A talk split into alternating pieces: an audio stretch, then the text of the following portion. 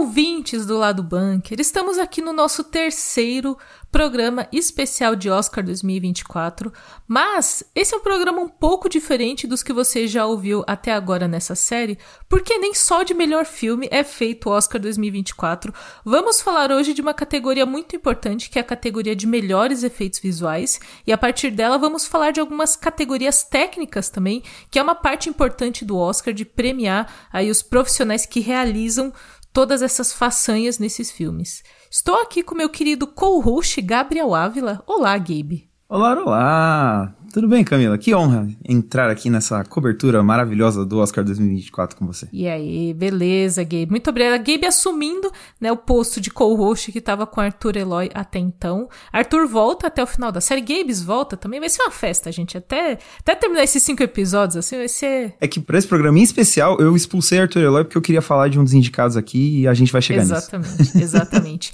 e como convidado para ajudar a gente aqui nessa discussão acalorada, nós temos alguém que é da casa, Pedrinho Siqueira. Seja bem-vindo. Olá, Cakes. Olá, Gabs. Eu também estou debutando né, nessa cobertura maravilhosa aí desse prêmio, justamente no episódio para falar das coisas que todo jovem nerd adora, né? Explosão, raio, tiro. Vamos lá. Exatamente. Vamos começar a falar sobre as categorias técnicas do Oscar 2024, com destaque para melhores efeitos visuais. Doug, roda a vinheta aí.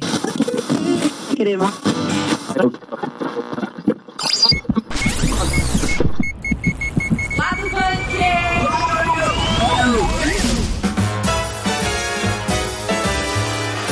Bom, como eu falei já, a gente vai é, detalhar um pouco as categorias técnicas. Eu vou começar aqui falando assim, eu vou deixar o, o, o supra-sumo pro final, viu? Ouvinte do lado do bunker. Então, assim, o que a gente gostou mais a gente vai deixar por último pra gente ter mais tempo de falar. Mas vamos começar falando sobre um dos primeiros indicados aqui na categoria de melhores efeitos visuais que é resistência. Inclusive, talvez até um, um pouco surpresa a indicação de resistência, mas vamos lá falar um pouquinho sobre ele.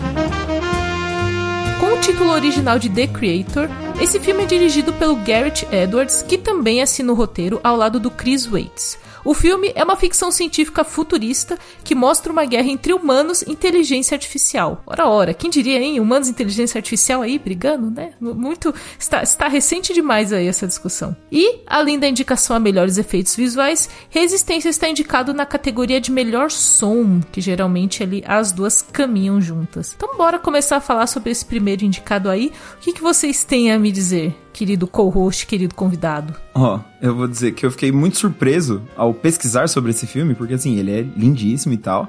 Só que a gente conhece o poderio, né, de Hollywood para efeito visual e tal, então não é uma surpresa. Só que aí pesquisando como ele foi feito, você vê que, que é um projeto muito fora da casinha, assim.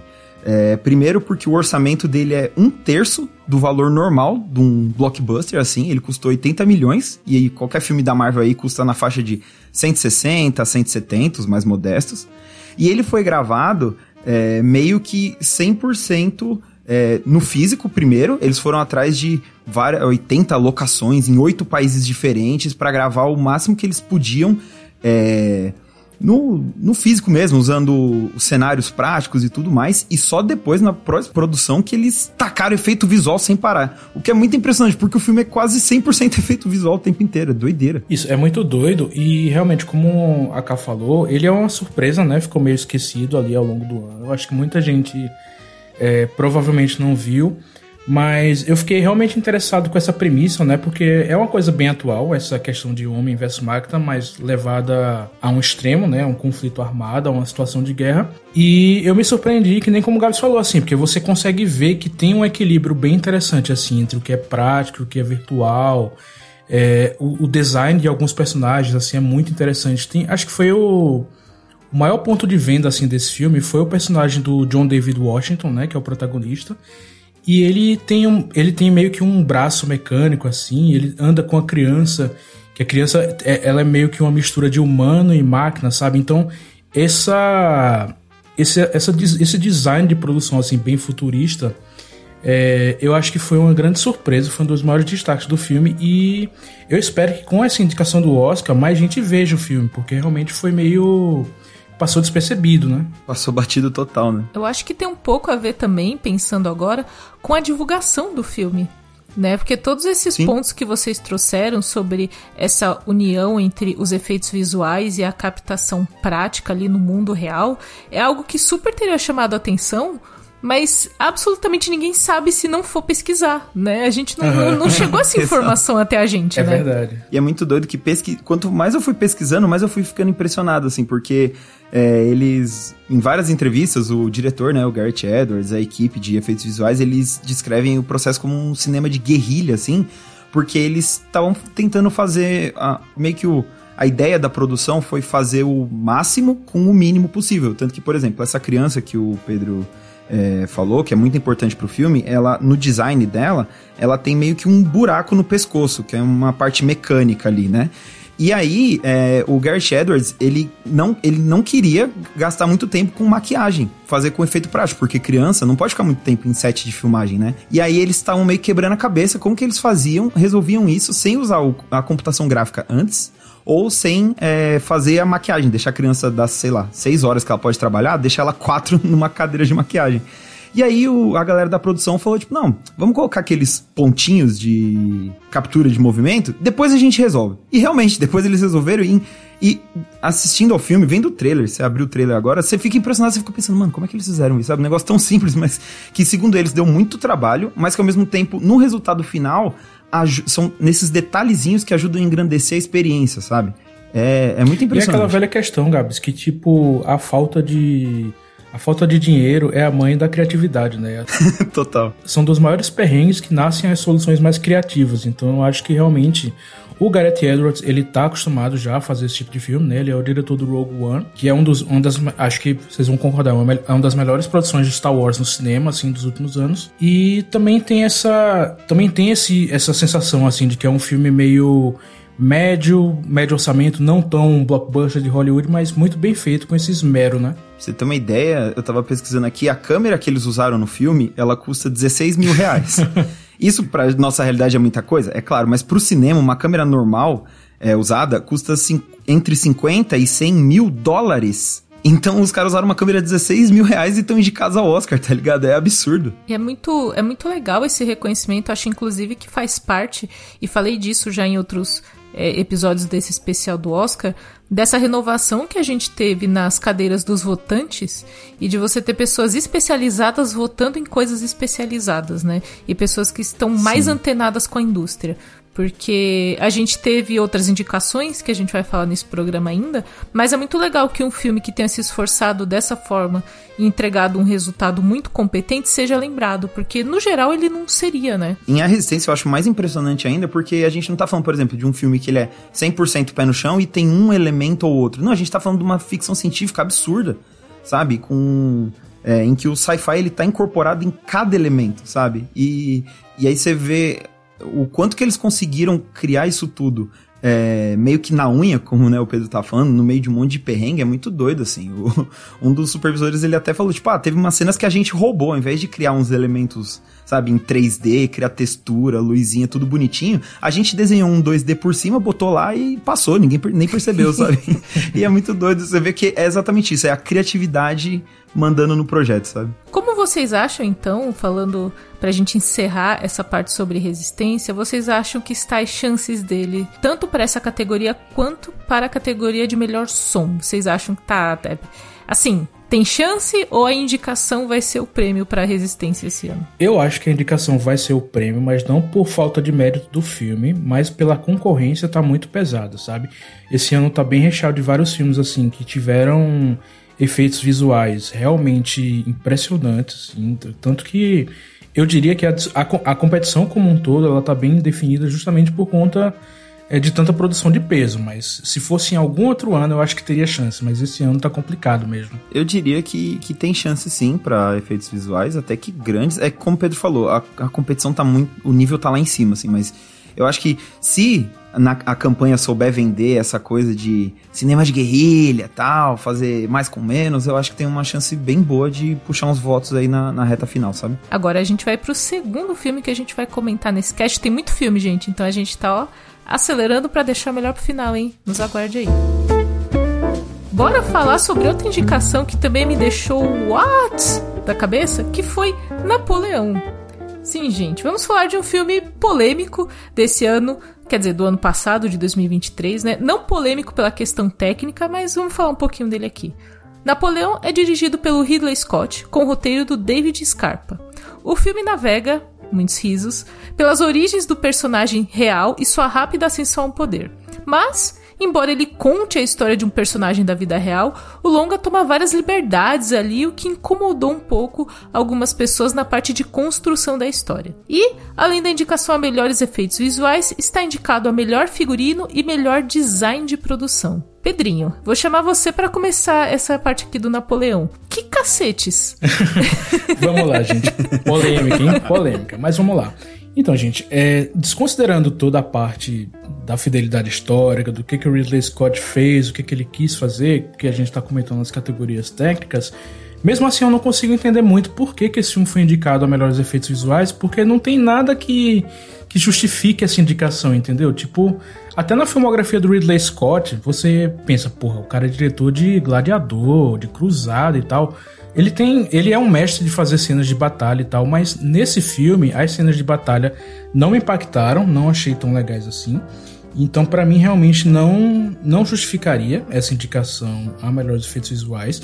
Eu consigo entender mais as outras indicações, porque realmente, assim, a ambientação histórica do filme, toda a questão de figurino do Joaquin Phoenix, toda a recriação daquela época, das décadas que o filme, que o filme passeia pela vida do Napoleão, isso realmente está impressionante, assim, todo esse trabalho está realmente é, show de bola. Então, eu fico meio dividido porque eu gostei do filme, mas eu tenho várias ressalvas, algumas ressalvas bem gritantes realmente. Mas no que toca aos efeitos visuais, eu realmente não consigo entender, não consigo ver por que, que esse filme tá aí, enfim. Eu acho curioso porque um, uns tempos atrás, a Industrial Light and Magic, né, que é a empresa que cuidou dos efeitos especiais de Napoleão de vários dos indicados que a gente vai falar aqui hoje, é, inclusive o, o Resistência, que a gente acabou de falar, é, eles lançaram um vídeo meio que mostrando um pouco do algumas cenas, o processo de criação dos efeitos visuais, né, de Napoleão. E todas elas de batalha, praticamente. É, e elas serviam basicamente, né, resumindo muito a grosso modo, para aumentar o escopo da, da cena, assim. Então, eles usavam, usaram muito efeito, os efeitos visuais para compor a cena. Então, sei lá, dependendo do cenário, você deixar é, a vegetação mais, mais carcomida, sabe? Um, dar um aspecto mais de terra arrasada, ou em outras, você adicionar realmente batalhões de soldados que estão ali se enfrentando, os cavalinhos, coitado, morrendo para um lado para o outro. Então, assim, é muito. É, é quase que um efeito, um tipo né, de efeito visual que chega a ficar invisível porque assistindo ao filme, claro que você sabe que eles não vão matar um cavalo, pelo amor de Deus. Mas ao mesmo tempo você sabe que aquelas cenas em que os caras só estão correndo um pra cima do outro, você acredita que são pessoas, sabe? Que são dublês indo pra cima. E não, aí assistindo esse vídeo você descobre que na verdade tinha 30 pessoas ali que os efeitos visuais transformaram em 300, sabe assim? Falar rapidinho, porque parece, na verdade, pelo que o Gabe falou, que a estranheza da indicação nessa categoria de efeitos visuais é que o efeito visual ele vem muito como um grande complemento mas ele não necessariamente é, é, tão protagonista ou tão destaque na história. Como, por é. exemplo, é. a gente tem no Resistência, que a gente acabou de falar, a criação do mundo de resistência tinha a necessidade do efeito visual. E em Napoleão ela é um complemento, ela não é necessária. E aí a gente ficar pensando, né, Exatamente. né, que talvez o Sr. Ridley Scott tenha dado um bom jantar na casa dele aí.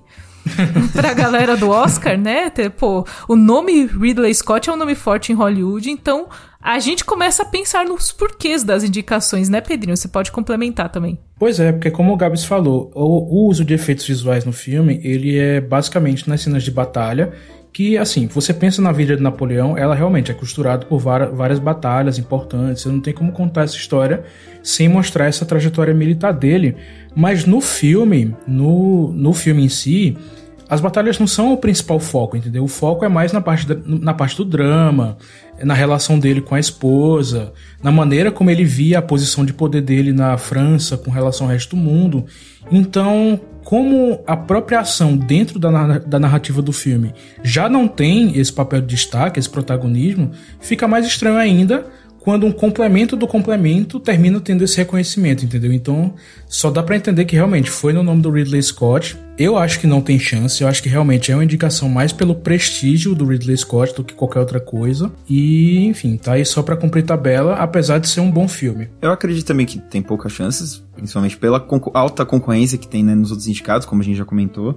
Mas assim, também tem um lado de que um para a proposta do filme, o efeito visual não chamar atenção também é um, um, um, quesito positivo, ok. Só que é como o Pedrinho tá falando, né? Não é o principal, não é o, o grande atrativo do filme.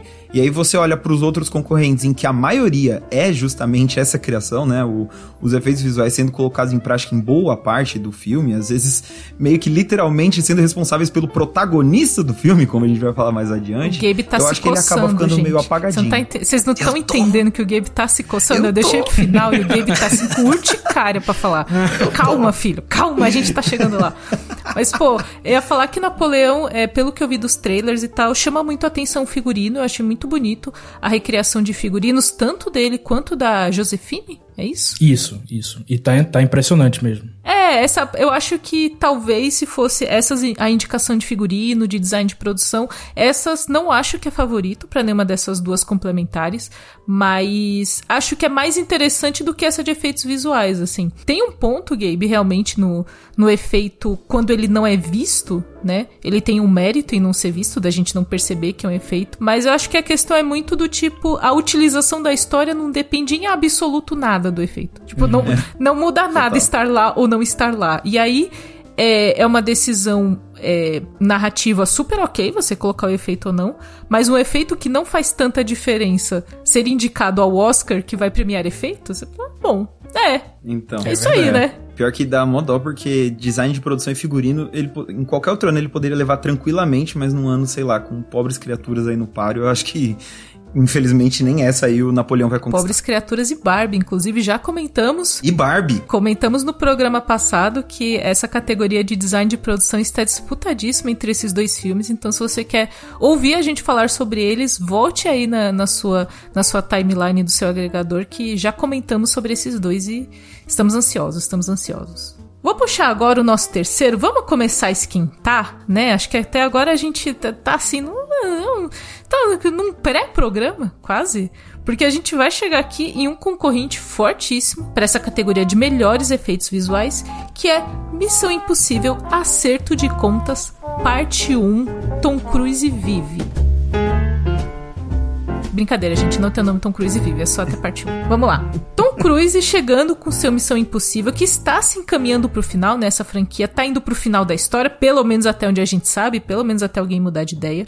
Mas Acerto de Contas Parte 1 é dirigido pelo Christopher McQuarrie, que já tem um grande histórico nessa franquia, e tem uma sinopse assim, mais simples que você pode imaginar que é. Ethan Hunt e sua equipe rastreiam uma nova arma que ameaça toda a humanidade. Tan, tan, tan, tan. E é isso aí, gente. O, re o, resto, o resto é efeito visual. Além dessa indicação, claro, a melhores efeitos visuais, está indicado a melhor som. E aí Sim, chegamos num concorrente forte porque a questão do Missão Impossível é criar um filme de ação e aí, ao contrário desses próximos dois indicados que a gente vai falar mais pro final, a questão aqui é usar efeitos visuais para você recriar mundo real numa situação absurda ali de um momento de assalto e de armas e não sei o que, mas ainda assim é mundo real e você precisa colocar o efeito ali. Então, Missão Impossível tá aí, né? Já tá quase 30 anos a franquia, o Tom Cruise sempre pensando novas maneiras de fazer o agente dele ele ter um ataque do coração. O seguro de vida do Tom Cruise, a gente já falou nesse podcast. Acho que a pior profissão possível é você ser o cara que assegura a vida do Tom Cruise, porque cada filme ele quer fazer um bagulho mais absurdo Assegura... que o outro e você tem que Asseguradores, é, a seguradora é. é um problema. Imagina. Exatamente, o Tom Cruise é o terror da ANS. Mas a cada Mas a cada filme ele tem uma grande cena de ação que usa para vender a história toda, né? No caso, teve a cena dele escalando lá o maior prédio do mundo. É, depois teve ele pendurado no avião que tava decolando. E nesse acerto de contas, a grande cena foi a dele pulando de motocicleta num penhasco e depois saltando de paraquedas, né? Acho que foi a é a cena quando lembram desse último Missão Impossível. Mas, em comparação com o que o Tom Cruise já fez antes, eu achei que esse filme, ele pisou um pouco no freio na ação, entendeu? Eu acho que ele não ficou tão no mesmo nível que tava a franquia, sabe? Porque era uma franquia que tava melhorando filme após filme, mas nesse eu senti que deu uma derrapada, Tanto que pensando agora, a gente só consegue lembrar mesmo dessa cena, que realmente é impressionante, mas ela se torna mais impressionante por, pelo elemento humano, por você saber que é o Tom Cruise ali na moto, ele ali pulando, do que exatamente pela parte dos efeitos visuais, sabe? Não sei se vocês têm essa impressão também. Então, eu aí, tá vendo? Antes de começar o programa, ouvintes, o Pedro falou que não era pra eu brigar com ele, e aí, infelizmente, agora a gente vai sair na porrada. é, não, não, Mentira. Não tem, não tem. Serei obrigado. A, eu estou aqui para Mentira. mediar a rinha de redatores. Chegamos. Chegamos nesse momento, galera. Não, não, não, mentira. Não, não vou brigar com o Pedro. Eu vou discordar como um cavalheiro, porque aqui é Oscar, entendeu? A gente tá de terno e gravata. Eu tô de pijama. Aqui, então, eu não sei do que você está falando. Mas, Gabriel, mas, Gabriel, Gabriel, ah. você sabe por que, que o cocô do cavalo é grande e o do cachorro é pequeno? Não. Nem de bosta você entende que é discutir comigo. Meu Deus isso, do céu! Que isso? Meu Deus! Nossa, Gabriel, mas você tomou uma agora que você... Eu Nossa, não vi chegando, vou, você não viu chegando. Eu vou até tirar o terno agora.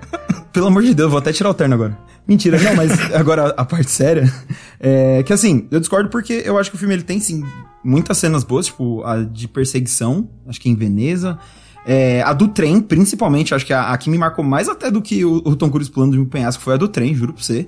Até porque ela, ela fica na tensão ali do, do trem é, despedaçado e caindo e tal, e você e os personagens se lascando para conseguir escalar aquilo, sobreviver e tal. E, mas eu acho curioso dessa indicação que a gente tá prestes a ser hipócrita, eu pelo menos tô, porque há minutos atrás a gente tava falando aqui, ah Napoleão não deve ganhar porque, né, aqueles efeitos visuais que a gente não sabe é, onde que tá, a gente nem percebe, não sei o quê. E o Missão Impossível, ele, ele chama atenção, pelo menos para mim, justamente por fazer isso, por é, tornar críveis os absurdos que o Tom Cruise inventa, sabe? Porque, por exemplo, você sabe que eles não explodiram uma ponte pro filme, ok? Mas eles literalmente jogaram um trem penhasco abaixo pro filme.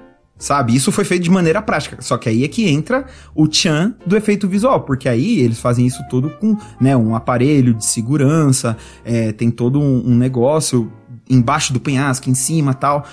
só que ao mesmo tempo, é, você vê um, um, trem sendo jogado barranco abaixo, um helicóptero lá em cima filmando tudo, sabe?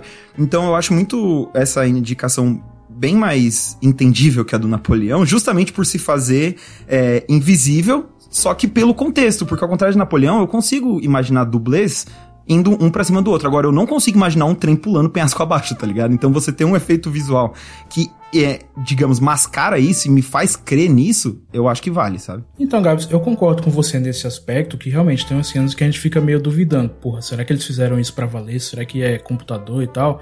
Mas você não acha que no contexto, assim, da franquia, esse filme, o Acerto de Contas, ele ficou um pouquinho abaixo do que a gente já teve de melhor, não? isso eu concordo. Isso eu concordo, assim. Não, não colocaria ele nos. Quando você falou que ele foi, a franquia tava melhorando o filme por cima, eu concordo total. E aqui foi a primeira vez que isso não aconteceu. Ele tá abaixo dos últimos dois ou três, concordo.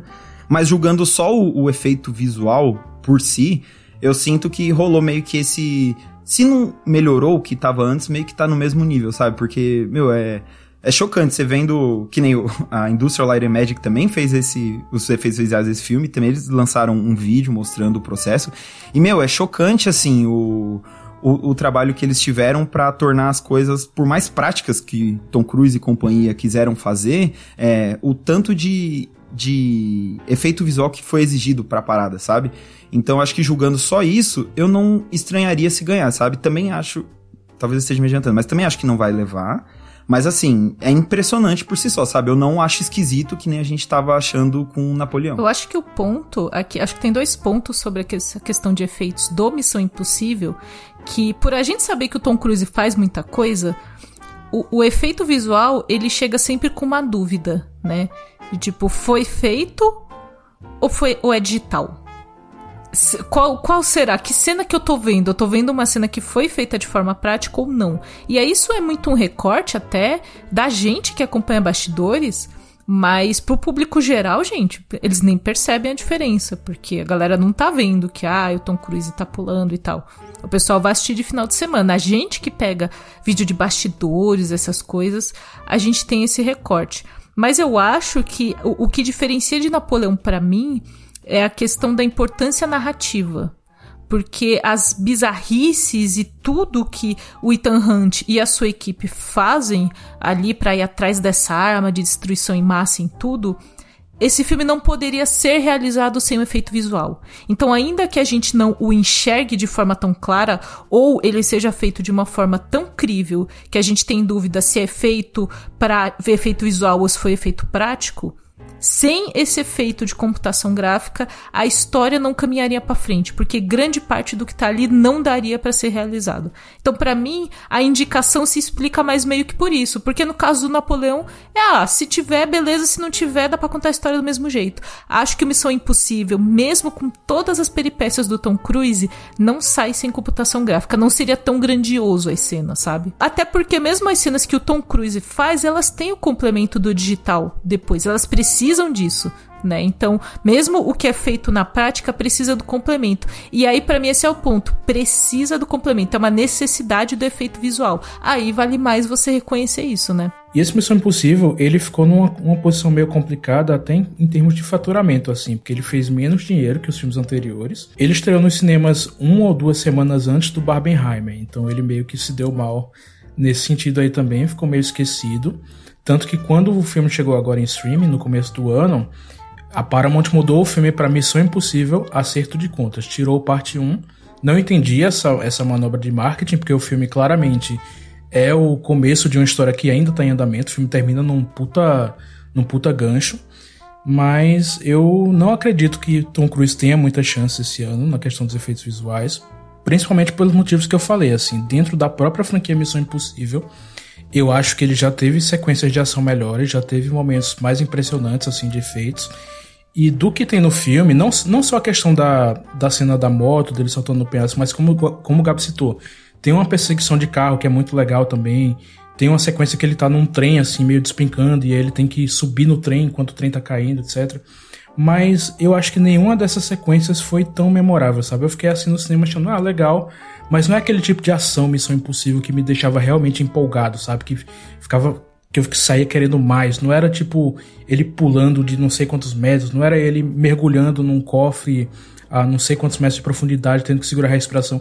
Eu senti falta desse lado mais absurdo, assim, da ação, sabe, Gabs e Cakes? Concordo, pô. Você citou ele escalando o Burj Khalifa lá, né, que é, na época era o prédio mais alto do mundo, nem sei se ainda é. E, pô, aquela cena, pô, tá tatuada na, na, na memória de todo mundo que assistiu o filme, porque ela é tensa por si só e tal, e realmente, comparando com o, os auges da franquia, ele fica meio abaixo, assim, mas sei lá. Acho que são poucas comparado aos, outros, mas eu acho que rola uma chance, assim. É, e é até engraçado, uma última anedota, que é no vídeo de bastidores dos efeitos visuais, é muito engraçado que eles mostram, tipo, o trem sendo jogado do penhasco abaixo, e logo na sequência eles mostram o momento em que o Tom Cruise tá em cima do trem lutando, assim. E essa parte é feita totalmente numa tela verde, com um vagão e tal. E é muito engraçado você ver o contraste, que, tipo, eles literalmente jogam um trem penhasco abaixo, mas pro Tom Cruise lutar, aí não. Aí é dentro de um estúdio com tela verde e tal. Que faz todo sentido, é lógico, pelo amor de Deus. A gente não quer que o Tom Cruise, né, bata Por as botas favor. lutando Isso que eu ia num, falar. num trem, em cima de um trem. Mas é engraçado o. Tipo, quão longe eles podem chegar desde que, né. Num... A escala das coisas, né? A escala da parada tá, sabe, tá totalmente fora da casinha, assim. Eu não consigo imaginar outra pessoa, fora o Tom Cruise, encabeçando um projeto que eles jogam um trem penhasco abaixo. Isso até, na verdade, todos esses pontos que vocês colocaram tem muito a ver em como de fato, o Tom Cruise colocou a régua dessa franquia muito lá no alto. E na verdade, o, o, Tom Cruise é esse astro de ação, né? Não só no Missão Impossível, quando a gente fala do Top Gun Maverick também, de colocar essa parte da ação, essa parte do som, essa parte da imersão muito grande. Então, a gente olha, a gente fala, pô, acerto de contas, vou, ainda vou chamar de parte 1, desculpa aí, galera. O acerto de contas parte 1 ainda é um filmão mas no meio de tantos filmões, eles tornam um filme. Ah, é ok. Mas ainda assim é um, é um grande filme. É, acho muito legal a indicação é, a efeitos visuais, porque eu acho também que é um reconhecimento ao Tom Cruise, pelas loucuras dele, por quanto ele segue como um dos grandes astros de Hollywood, né? A gente já teve grandes nomes da indústria falando sobre isso, que Tom Cruise salvou a indústria e tudo, então ele é muito importante e eu acho que a indicação é um pouco na pegada dessa do Ridley Scott, assim, a indicação é que, tipo, o Tom Cruise merece estar tá lá na festa como indicado, sabe? Merece ter a fotinha mostrada ali quando, quando chamar os indicados a melhores efeitos visuais, então eu, eu acho que é por isso e eu acho que é válido. Né? Não gosto do Tom Cruise como pessoa, acho que ele é um grandíssimo de um babaca, mas é, é, é como pessoa, como profissional. Mas do, do Ethan Hunt nós gostamos. Exatamente, não gosto do Tom Cruise e apoio o Ethan Hunt. Não sei se devo apoiar o Ethan Hunt também não. Mas é engraçado, porque parando para pensar agora, ele gosta tanto de falar, não, eu vou lá e faço, eu subo em cima do prédio, eu faço as coisas, que aí quando vem uma indicação efeitos visuais, talvez ele fique puto, sabe? Pelo amor de Deus, eu quase morri escalando o prédio, você quer dar o é, prêmio pro cara que te, sabe, que retirou aí, o cabo aí vai o, na pós-produção. O, o, Tom sabe? Cruise vai fazer o lobby pra academia, inclusive é, colocou uma nova categoria pro Oscar de 2026, né, que é melhor elenco, né, melhor direção de elenco, ali escolha de elenco. Aí daqui a pouco Tom Cruise faz esse lobby aí pra, tipo, melhores efeitos práticos. Melhor é, dublês, imagina. Melhores dublês. É que se for do... John Wick ia virar a franquia mais Porra, premiada mas se botar melhor dublê, o Tom Cruise não ganha, né? A não ser que ele se inscreva ah, é verdade, como né? Tom Cruise e como dublê de Tom Cruise. aí, aí ele tem uma chance, porque ele que faz os negócios, não tem dublê. É verdade, é verdade. É verdade. Tom Cruise é Tom Cruise. Agora, gente, vamos nos encaminhando aqui para os dois, os dois últimos indicados dessa categoria. Vamos falar agora de Guardiões da Galáxia Volume 3.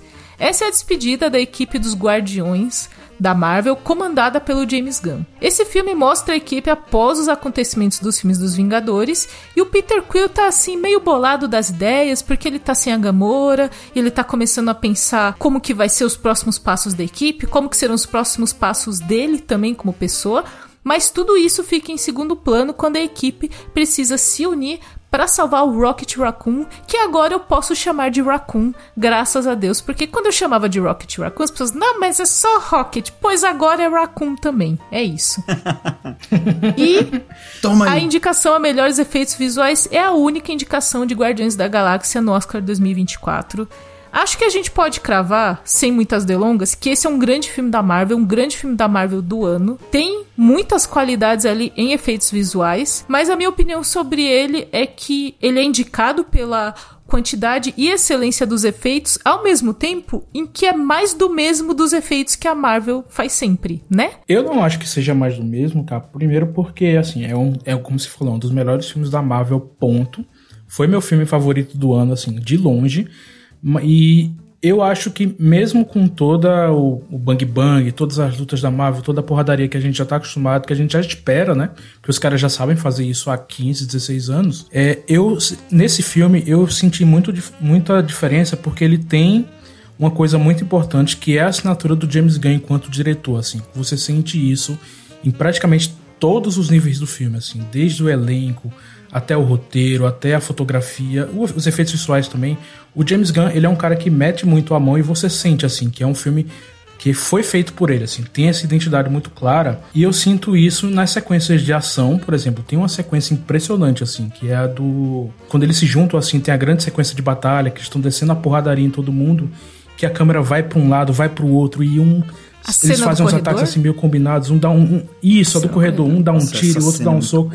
Essa cena é impressionante, assim. Tipo, eu fiquei boquiaberto quando eu vi isso no cinema. E o James Gunn, ele consegue usar os efeitos visuais, tanto nessas sequências de ação, assim, tanto para deixar as coisas mais grandiosas, tanto da forma mais intimista, assim, como é um filme que tem um. É um filme que tem uma história muito centrada no Rocket, né? Ele é o personagem principal da história toda. E ele, por si só, é um boneco CGI, né? É uma criatura feita em computador mas as expressões dele, os olhares dele, a cara que ele faz durante determinados momentos do filme, eu acho que, assim, o, o filme tem como melhor ator um boneco digital, sabe? Isso, isso para mim é o que vendeu o filme como favorito para mim nessa questão de efeitos visuais, porque ele, o Rocket, enquanto personagem, me vendeu muito isso, sabe? Você consegue ver o que, que ele tá sentindo.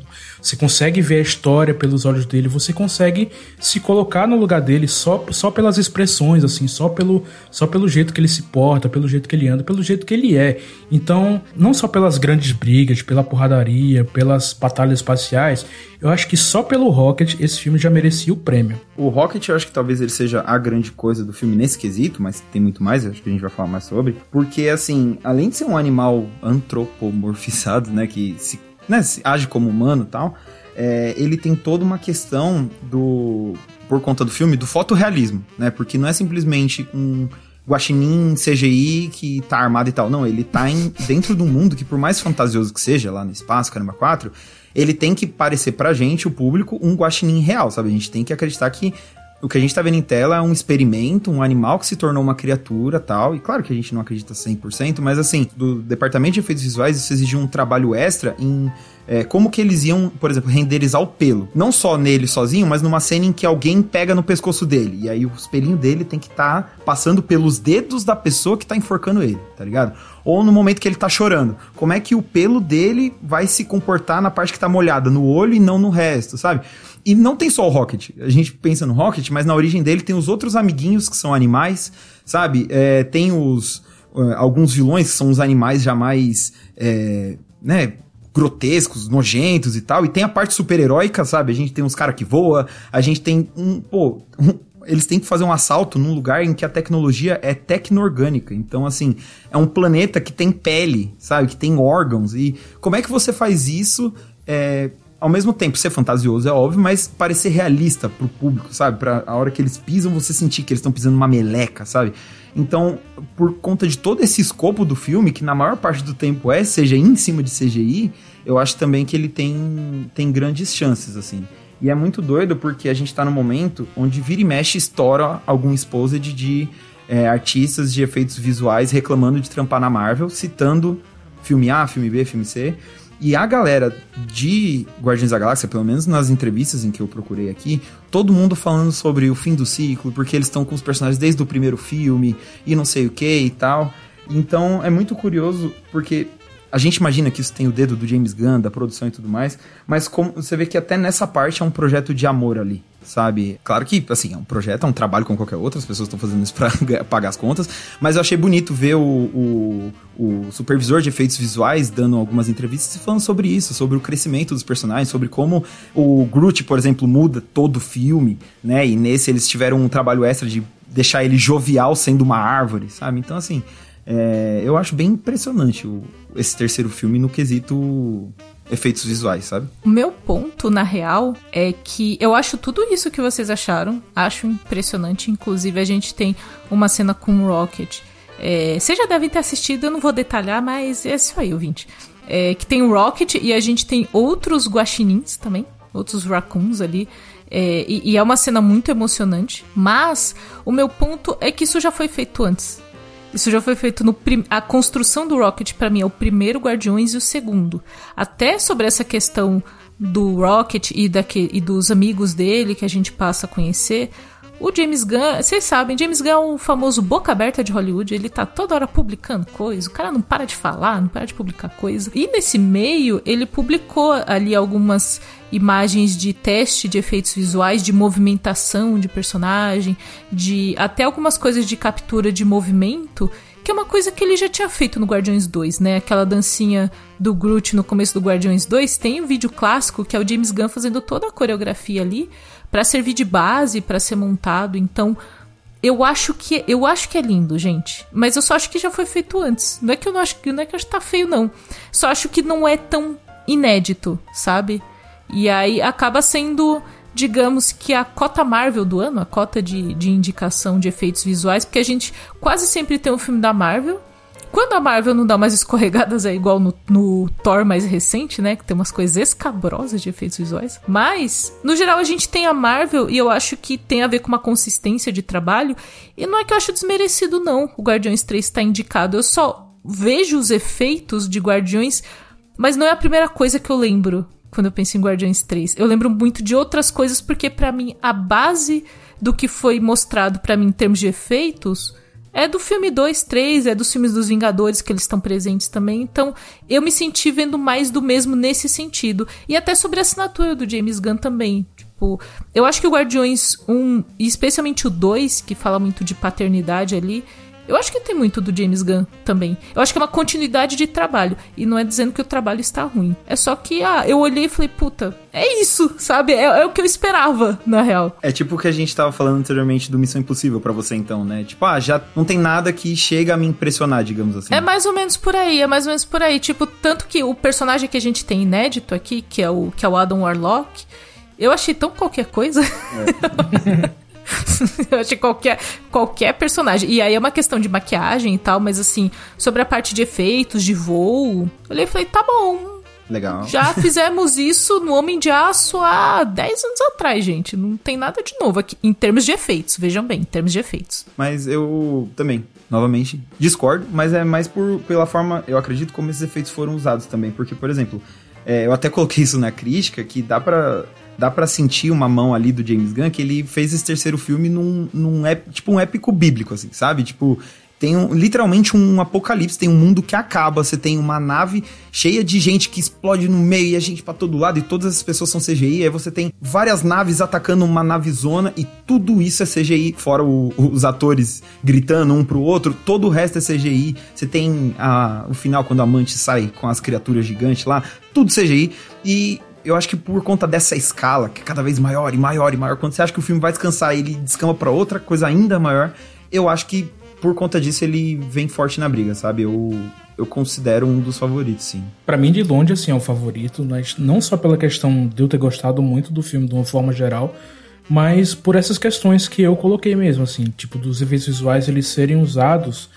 É, tudo bem, assim, eu entendo o ponto da, da K, que realmente não, é, não tem nada que a gente não, não tenha visto antes, mas eu acho que o que pega é como na maneira que foi utilizado, entendeu? como funcionou a serviço da trama, como que não roubou a atenção assim da trama, como que foi um complemento bom assim para a história que o James Gunn queria contar e que ele conseguiu contar, né? Ele conseguiu deixar uma marca própria na trilogia inteira, uma certa consistência assim de qualidade, que é uma coisa que é meio rara, né? Porque o pessoal fala muito, ah, os filmes da Marvel são todos iguais, é tudo feito por produtor. Não, eu acho que o James Gunn conseguiu deixar essa marca. Eu acho que vem muito do mérito dele de saber escolher as pessoas com quem ele quer trabalhar. Tanto que, como o Gabs falou, ele manteve a mesma equipe de efeitos nos três filmes e ele vai levar esse pessoal também para descer agora. Vão trabalhar com ele com o Superman Legacy.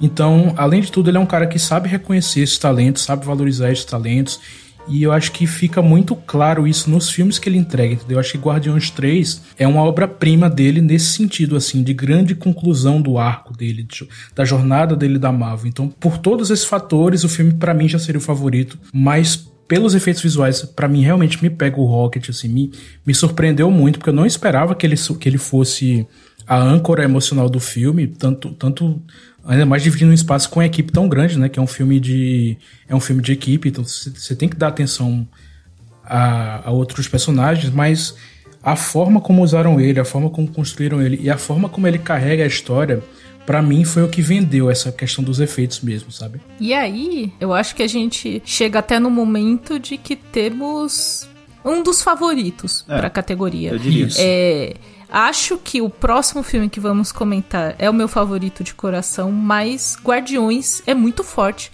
para essa categoria de efeitos visuais, também pelo fato de estar tá indicado só a ela, né? Então, às vezes, a academia faz muito essas divisões, né? É capaz de dar-lhe um melhor som para Missão Impossível e dar um melhores efeitos visuais para Guardiões da Galáxia, por exemplo. Inclusive, só uma última coisa antes da gente passar pro próximo, é, eu achei bizarro não entrar em cabelo e maquiagem por conta da parte lá do mundo que eles vão pro, para as pessoas são meio humanas, meio animais, porque aquilo ali tudo foi feito de efeito prático, quebrou até recorde do Guinness de maior uso de próteses num filme, né, para fazer aquelas pessoas animais e passou batido. E aí você lembra que tipo o crocodilo do Esquadrão Suicida ganhou um Oscar, tá ligado? Não, assim, tipo também e, e, o próprio vilão, né, Gabs? O auto evolucionário. É, o auto com aquela cara dele, que é uma cara meio costurada, assim, meio esticada, meio Robocop. Então, isso não conta como efeito visual, né? Mas. É, entraria em cabelo e maquiagem, então, esquisito. Agora, agora, gente, posso? Eu só ia reclamar que o Gabs, por causa dele, agora os ouvintes lembram que Esquadrão Suicida ganhou um Oscar. Exatamente, o, o Gabriel tem que fazer, fazer esse momento. Agora, gente, a gente vai se encaminhar pro talvez o maior indicado em termos de coração é, essa categoria de melhores efeitos visuais, que é Godzilla Minus One. O filme que me fez ir assistir Godzilla nos cinemas. Parabéns. Yeah! Isso foi o berro do Godzilla, pra vocês verem. o, quem tiver no grupo do Telegram vai receber uma figurinha, tá bom? Só deixa esse disclaimer aí que Bom, vamos falar agora sobre a joia da coroa. Godzilla Minus One é dirigido pelo Takashi Yamazaki e é o novo filme japonês do Gojirinha que você precisa ver. Você precisa ver na maior tela que você puder. É, acho que já saíram as exibições de cinema, mas veja da melhor forma possível que você puder. E essa trama mostra o Japão ali após a Segunda Guerra Mundial, um período muito complicado, E, no meio de tudo isso, o país precisa lidar também com a chegada do Godzilla.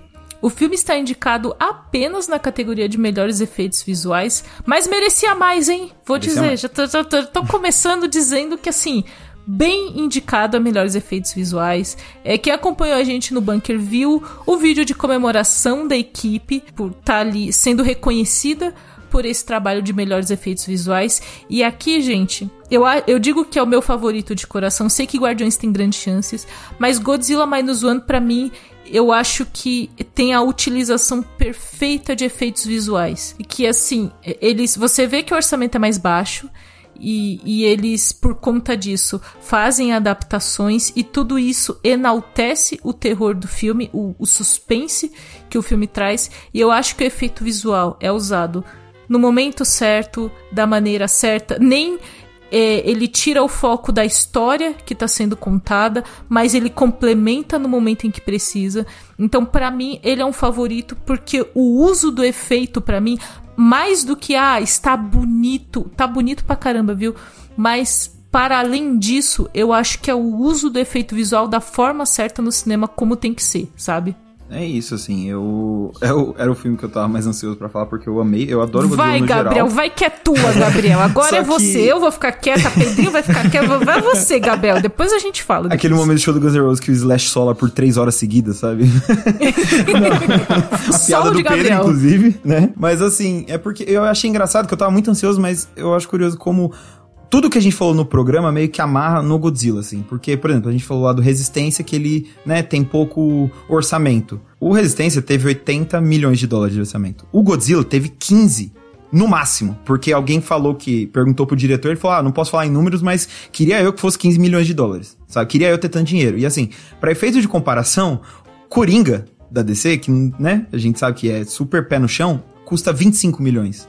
O Guardiões da Galáxia custou 250 milhões. Aí vem o Godzilla com 15 e faz o que faz, tá ligado? Porque é exatamente como a K falou, assim, o protagonista, digamos assim, né? não o protagonista, mas o Godzilla, ele é feito 100% de CGI e ele é colocado em várias situações, sabe? Debaixo d'água, é, destruindo a cidade, que é meio que de sempre, comendo um trem, sabe? É, são várias situações ali onde o, a galera teve que realmente ser criativa para fazer, porque grana não tinha e pessoal não tinha, por exemplo, é, o diretor falou que 35 pessoas trabalharam para fazer os efeitos visuais desse filme, tá ligado? Isso é pouquíssima gente, assim.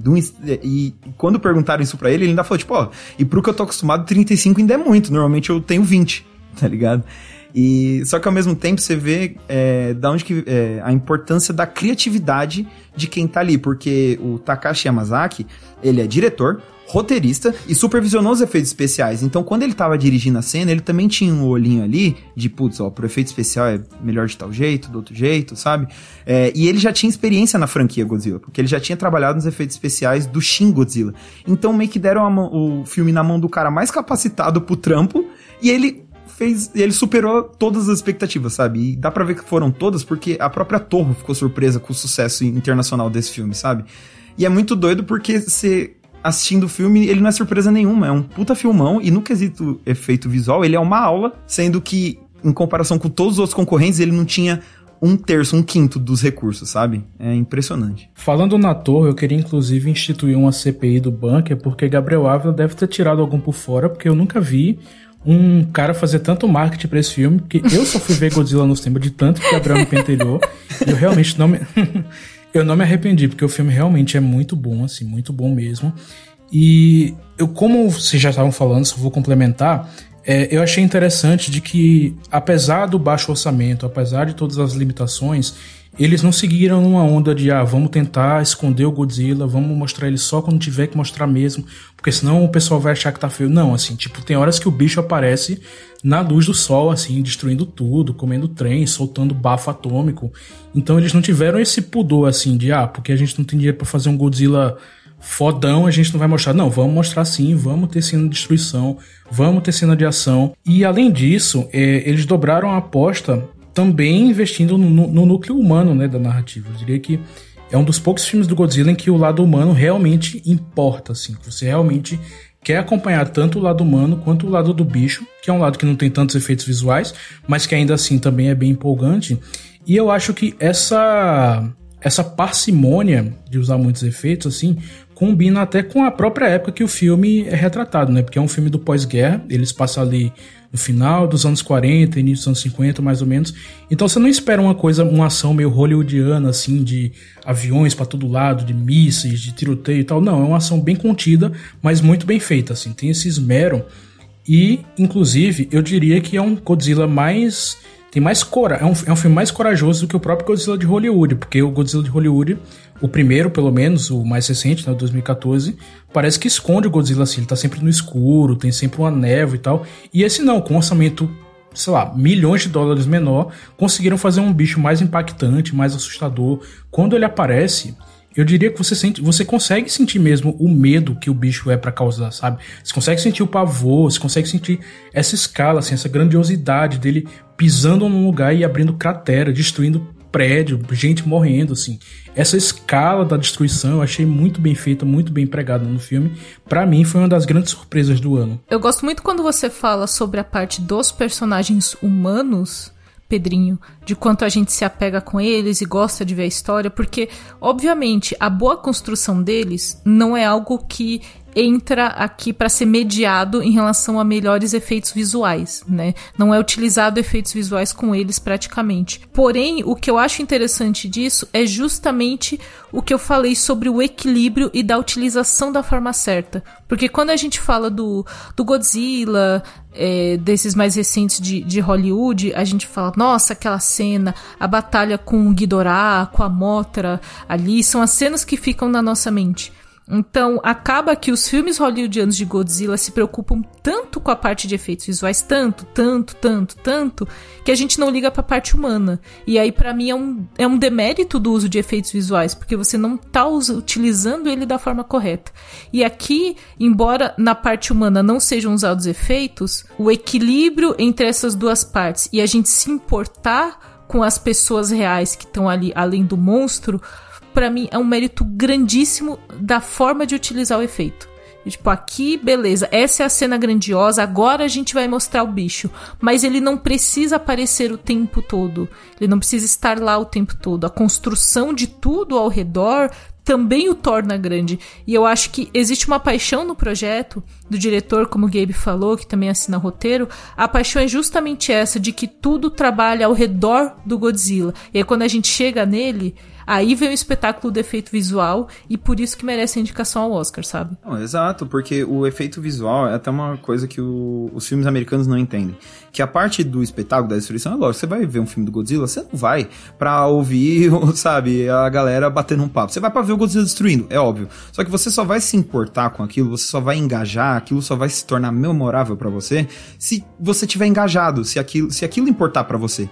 E aí, o, como diretor e como roteirista, ele já faz esse caminho de fazer a gente se importar com os personagens. Então, quando o Godzilla tá indo para cima de um barco, para cima de um prédio, para cima de um trem, você se importa porque a pessoa que tá dentro daquele barco, daquele prédio, daquele trem, importa para você, porque você não quer que nada de ruim aconteça com aquela pessoa, porque você Diferente sabe. Diferente da Millie Bobby Brown, que a gente queria que muitas coisas Nossa. de ruim acontecessem com ela no filme de do Deus. Godzilla. A gente não aguentava, mas ela e a Vera Farmiga, olha, podia, o Godzilla podia passar por cima, voltar fazendo a dancinha do Michael Jackson, ninguém ia se importar. Podia sapatear e a gente ia falar, putz, que pena Eleven, né? E seguir o barco, sabe? Que, ah, se lascar. Enquanto que agora não, sabe? O final só é tão forte, e quem assistiu sabe o que eu tô falando, porque a gente se importa com aquele personagem, porque a gente sabe o que o Godzilla representa naquela naquela, naquele arco, naquela história, sabe? Então tem esse lado. E aí o segundo lado é, beleza, eles já construíram o palquinho, a gente já se importa com essas pessoas, como é que o Godzilla vai se mostrar ameaçador.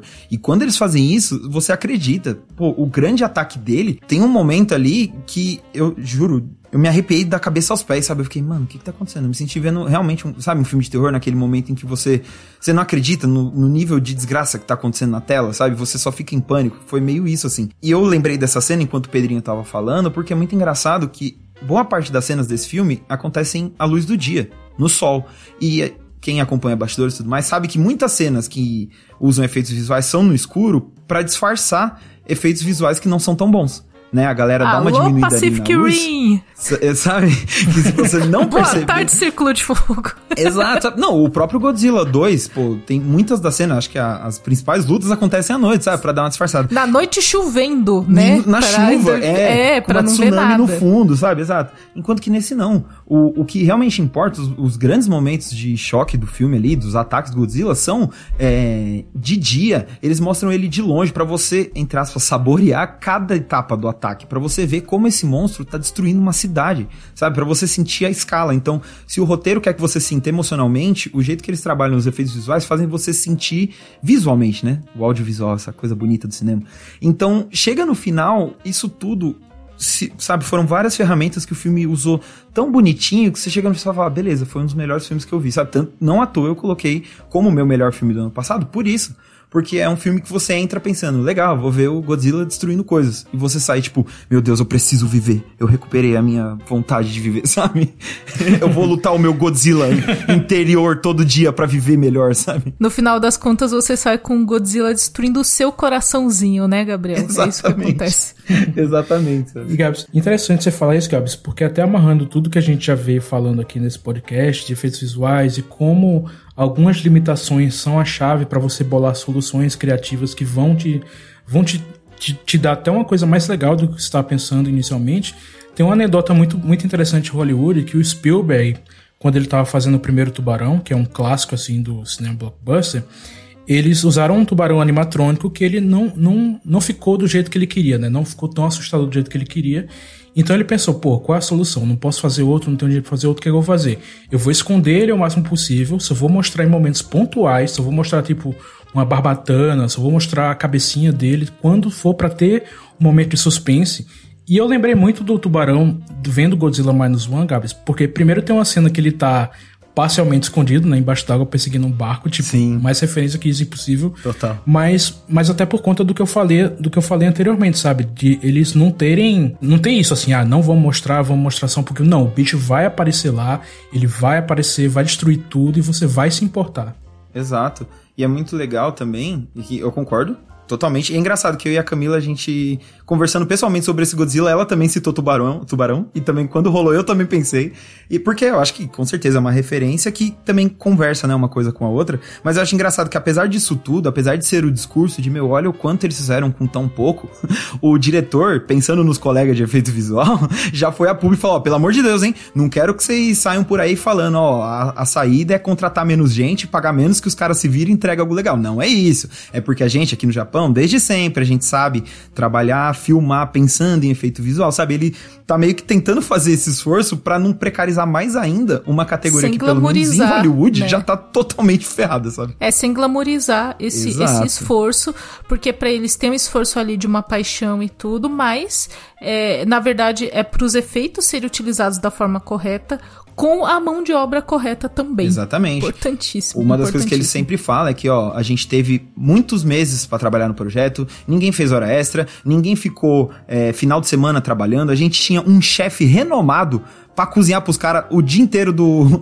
do, do plantão, sabe assim? Então foram vários, várias coisas que ele tá se mostrando também pra não também glamourizar esse lado de tipo assim, só é bom porque eles se ferraram. Não. Eles se ferraram, com certeza, mas eles tiveram mais tempo, eles economizaram muito dinheiro porque eles não passaram por uma terceirizada, por exemplo. Esse não foi feito pela In- Industrial Light and Magic, foi feito pelo próprio estúdio, sabe? Então são várias coisinhas ali, que, como eu falei, assim, amarra tudo que a gente falou e, e mostra o porquê. Porque assim, por mais que a gente esteja falando muito de um ponto de vista técnico, isso se reflete em tela, sabe? Parte do porquê a gente se impressionou com esse filme é resultado de todas essas escolhas, assim. Então, no meu coração, se a academia for minimamente séria, esse Oscar é do Godzilla, entendeu? E Gabs, eu acho que também isso é uma questão própria da franquia Godzilla, pelo menos a versão japonesa, que ela não tem essas limitações assim de uma franquia hollywoodiana de ter que cuspir um filme todo ano, sabe? Esse Godzilla mais One é do ano passado, 2023. O Godzilla japonês anterior é 2016. E não tem nada a ver com esse Godzilla novo, entendeu? São dois filmes completamente diferentes. Então não tem esse senso de linha de produção de não, a gente tem que lançar um filme todo ano, tem que tem que estar pronto, tem que estar bom. Então, esse cuidado, esse esmero com certeza fazem a diferença. Eu, pessoalmente, eu acho que ele não tem chance. Eu acho que não vai levar a estatueta. Meu Deus, como assim? Não tem chance? Como assim não tem chance? chance não. tem, Pedrinho. Como assim? O que você está assim, dizendo, Quanto tem ah, bambu tem flecha, vambora, sabe? Não, gente, assim, é, pessoalmente não é a minha torcida, apesar de eu ter achado um filmaço. Sai assim, daqui. Um Some desse mesmo. podcast. Como Mas host, eu posso te expulsar. Sai, Gabriel, mentira, mentira. Deixa eu falar. Não, mas, não, mas ó, concluindo. Se ganhar, eu vou, ficar, eu vou ficar muito feliz justamente porque tem toda essa parte do azarão, né? Do underdog, assim, de. Tipo, imagina aqui, ó, um filme japonês com, sei lá, quantos, 20 milhões de, de dólares des desbancar um Guardiões da Galáxia, sabe? Desbancar um Tom Cruise. Como narrativa, assim, pro Oscar, seria bastante interessante. Então, se ganhar, eu não ficaria espantado, eu até comemoraria, mas não é o meu favorito. Meu favorito é Godzilla Minus One. E, e é isso, Gabriel. Qual é, seu, qual é seu voto, Gabriel? Agora a gente chegou no final, falamos dos cinco, chegamos na reta final. O que bate mais o seu coraçãozinho entre James Gunn e o Gojirinha? Pois é muito difícil, assim, é realmente. Essa sim é uma escolha muito difícil. Arregão, arregão. Mas arregão. eu vou de Godzilla, vou de Godzilla. Justamente Aí. por conta disso, porque é fácil o seu James Gunn vir com a autoralidade dele, tendo um bilhão de pessoas para fazer os efeitos especiais. Agora, se ele tivesse que dirigir e operar a câmera e fazer o efeito visual, queria ver se ia sair tão bonito assim, entendeu? Então, até o James Gunn fazer um guaxinim na mão no, no Maya 3D, eu vou tá, torcer pelo Godzilla ainda. Colasse em cada pelinho do animatrônico. É, exato. Pedrinho, seu voto então é Guardiões ou é Missão Impossível? O meu voto é Guardiões da Galáxia, gente. Para mim realmente não teve outro competidor e é isso.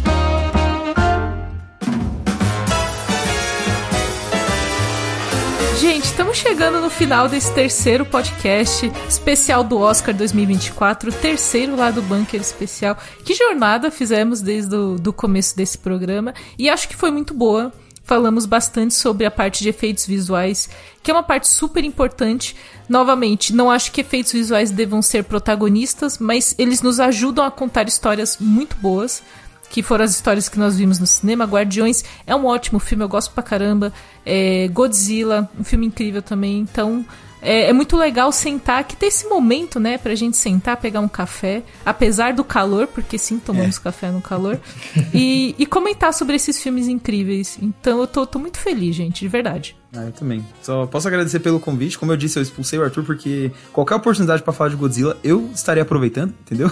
Então foi muito maneiro. Então queria agradecer a Kai e queria agradecer o Pedrinho, né? O nosso convidado aí mais que especial. Oh. Chegou aqui com dando uma aula de história com o Napoleão, uma aula de Guaxinim com o Guardiões da Galáxia. Então, muito obrigado, Pedrinho. aula de eu acho que é isso, gente. eu que agradeço, gente. Agradeço a Cakes, agradeço ao Gabs, agradeço ao nosso Eloy, né? Que está ausente aqui, mas está em espírito presente. E é uma, e é uma oportunidade muito legal, porque esse ano tá uma seleção muito boa do Oscar, gente. Acho que todas as categorias, assim, tem muito, tem muito filme legal, tem muito filme de peso. E, assim, falar de cinema é uma coisa que a gente adora. E com ouvintes que amam tanto cinema como a gente, fica sempre esse papo interessante, esse papo legal. A gente fica em casa. Exatamente, gente. Então, continue acompanhando a gente nessa jornada até a premiação do Oscar 2024. Esse é o programa número 3. Teremos mais dois programas especiais, incluindo um de animações, que terá a pessoa mais animada da, do lado bunker, vocês sabem quem é, então falaremos mais sobre isso. Meninos, muito, muito obrigada, muito obrigada a você ouvinte que tá aqui com a gente até o final desse programa e até a próxima. Yeah. Yeah. Todo mundo dando gritinho no Godzilla ao tempo.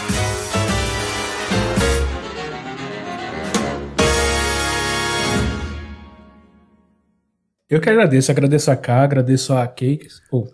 A K e a Cake, gente, a as duas pessoas, entendeu? Não, fala de novo. Programa editado por Doug Bezerra.